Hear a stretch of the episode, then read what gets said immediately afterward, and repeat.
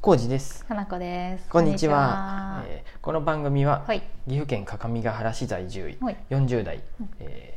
妻デューサーのお仕事をしている、えー仕事仕事じゃない 仕事じゃない妻デューサーですね、はいえーほうれん草の好きな食べ食べ方はうん。サラダで食べる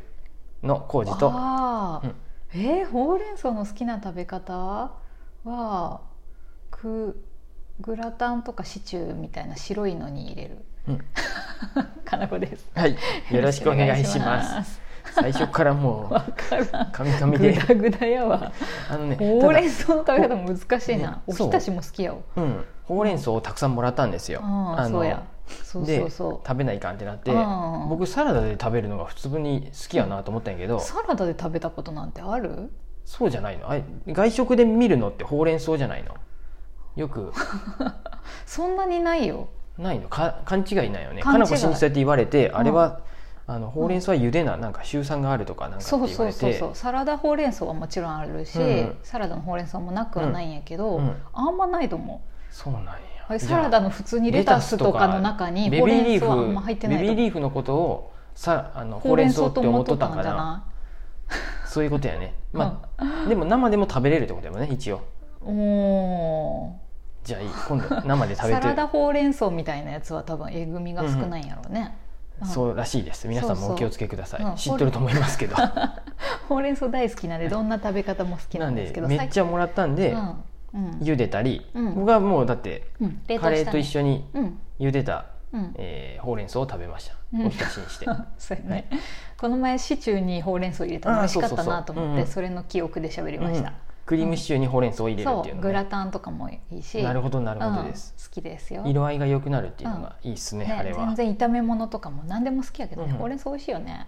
そうかじゃうん、あもえう何豚肉とか鶏肉と一緒に炒めてもいいってことだようんね全然すごくいい、うんわかりましたはいたくさん本当にたくさんあるのでね冷凍した分とかもあるんで そうそうそうそれをじゃそうそうあ焼けばいいんやねや焼く、うん炒めたり炒めればいいんかう、うんんうんそうやねおひたしにしたりすればいいと思いますわかりましたはいほうれん草のおすすめの食べ方あれば、はい味噌汁とかもいいですよお味噌汁もあるんやはい、そのまま入れればいいだけなんで。うん、教えてください、はういん、こんな感じですねで、えー、とはい今日はうんまたマシュマロいただいてますので、ごいありがとうございますありがとう本当に質問箱はいマシュマロお便り読んできます、はいえーこんにちはペグです、はいペグさんやえーううんん、どうもです服の前後ろの指摘は難しいという話を取り上げていただ きありがとうございましたありましたねこれ、うん私のタグの私のはタグの縫い目が前にあるタイプパターンでしたって、うんうんうんあほほほほあ、縫い目がね。なるそうほど。 飛行機。岐阜県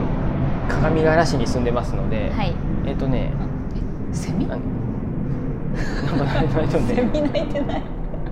三月セ。ミじゃないと思うけセど、ミじゃない、これ。あの午前中はね飛行機がよく飛ぶんです。うん、 9時過ぎから、はい本当にね。今ね、あ9時前から飛ぶ時もあるけどそうねだねまあ頑張ってくれてます。はい。飛行機の音でした。何したはいえ。ー細かなライフハックですが、うん洗濯表示のタグはほぼ服の左脇についているので。うん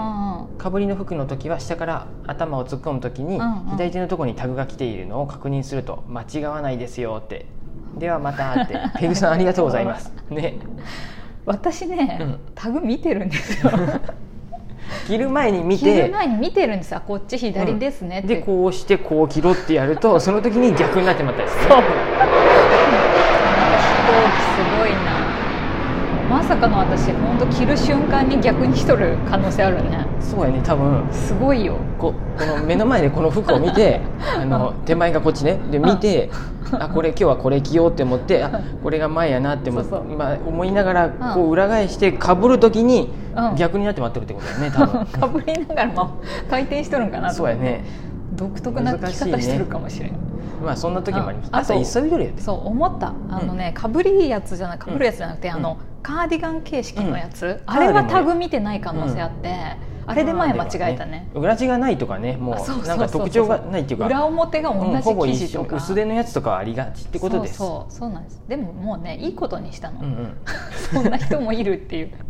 昨日でもね某某スタンドでね、もしかしたら裏かもしれんって人発見したんやてあ本当に私じゃなくてミシャがうんうんうん一緒にいたんやけど、うんうんあのタグじゃなくって、うんあの首の後ろにさ、印字してあるタイプ、ユニクロとかみたいな、ああいうのがあ外側外にに出出たててでもさ、あーそわかりづうらいいねうデザインあるかもしれんやんって思ったりするやんね,、わからんねで絶妙に分からんかったし、言えんね知らない人やいいしってさうん うん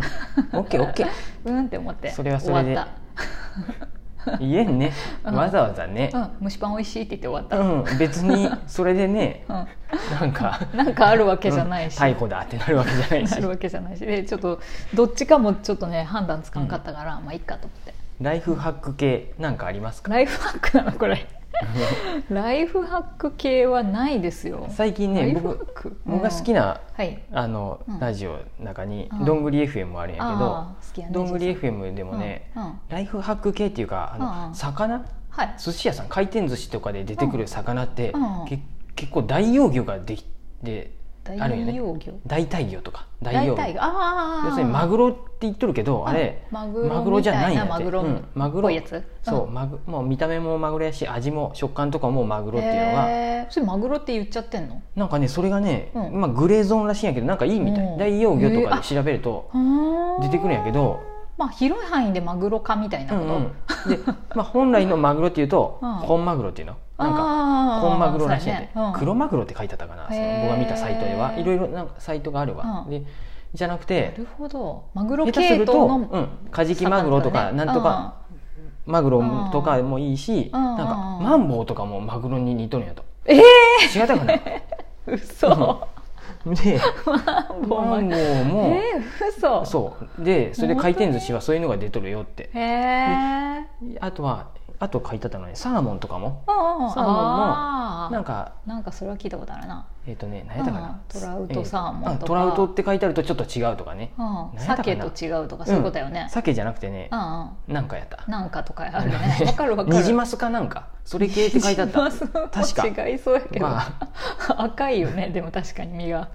うんなんかそうやって書いてあってああーそうなんやと思ってライフハックっていうかまあ、うん僕回転寿司そもそも得意じゃないであれなんやけどそうやねあ回転あラのイフ高ハいックではな くてそれ回転寿司屋のライフハックってことライフっていうかいやいやハッそクういってうのをちょっと思ったのええと思ってあーま物は言いようってことだよね、あ、うん そういう言い方でいいんかなであもとさはあれじゃん浴作すみれだってさ、うんあそうやのね広く見れうばんすみれかやから、間違ってはないけどよく咲いとるすみれって言われたらみんなあのちっちゃい野に咲くすみれを思い浮かぶうんし、うんあれが実際のすみれだと思うし、うんパンジーって言われたらあのちょっと大きいやつをやるけど、全部を通してすみれって言われたら、うまあそうですねってなって僕の中ではもうよく咲くすみれになっちゃったまあそういうことだよね、まあ、間違いではないってことだよね。他にも言っとったのはね、うん醤油醤油ってはいえ保存を本当にしっかりしんと鮮度がどんどんしていくんやと、あそうなの、うん、だからあだのから最近あのああいうそうパックあものさ真空パックみたいなうんあさるね密封ボトルがうんもう大正解なんやと、えでー、そうなの密封ボトルってうん今ちょっとうんうちにもあるんやけどさ、あるね密封ボトルんあれ側がさ、うん全部ラップしてあるんやって、うんで要するになんか光も弱いんやとあー光と熱へーあと空気に触れたらやっぱ酸化するでダメあーそうなんやそうなんやとだからああいう発酵系は別になんか結構ほっといたりするからいいもんかと思ってた、うんうん味噌とかさでろう冷蔵庫にやっぱ暗いところで保存した方がいいっていうことでへーうんうんうんうんうんでよく食堂とかでさ、うんあああーるやんね瓶に食卓の醤油みたいなやつみ透明な瓶に入って、昔ながらそのう、ねポンって置いたたりやんねそうやねでそれをかけて食べるやんね、あれね、う全然美味しくなくなっとないと思うも劣化しとるうんや劣化しとるであそうなの、うんと、うんまあ醤油を出すんならやっぱう器にちょこってもう、あー出た状態でなるほど出してもらった方がいいしその食べる分だけね、うんうんうんうんうんそうなんだってあなるほど食堂のやつは美美味しくないぞ、 まあ、そもそも醤油ドーってかける人にとってはてかさ食堂の醤油使ったことほぼなくないでもさあの中華料理屋とかだってさ、うん普通に置いてあるやんねあそっかうん餃子用にはやるそうそうね、ああいうのってほんあれか本来はそんなにうん劣化しとる